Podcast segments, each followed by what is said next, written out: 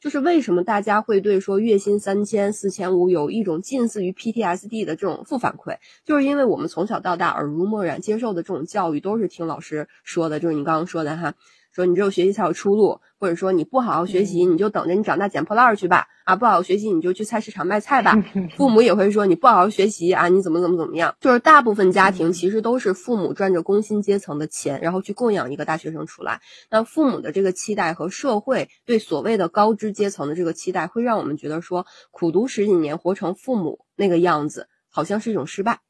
自己是从心底里所受的这种教育也好，获得经验也好，他是不认同这件事情的。父母那关同样也过不了。于是呢，说我们想要努力，但是社会的这个规则和资源又支撑不了你的梦想，那你的付出可能也不够去承载你的所有的这些内容，你的浅薄，你的思考也成就不了你。再一次面对失败的时候，那我们就可能会摆烂，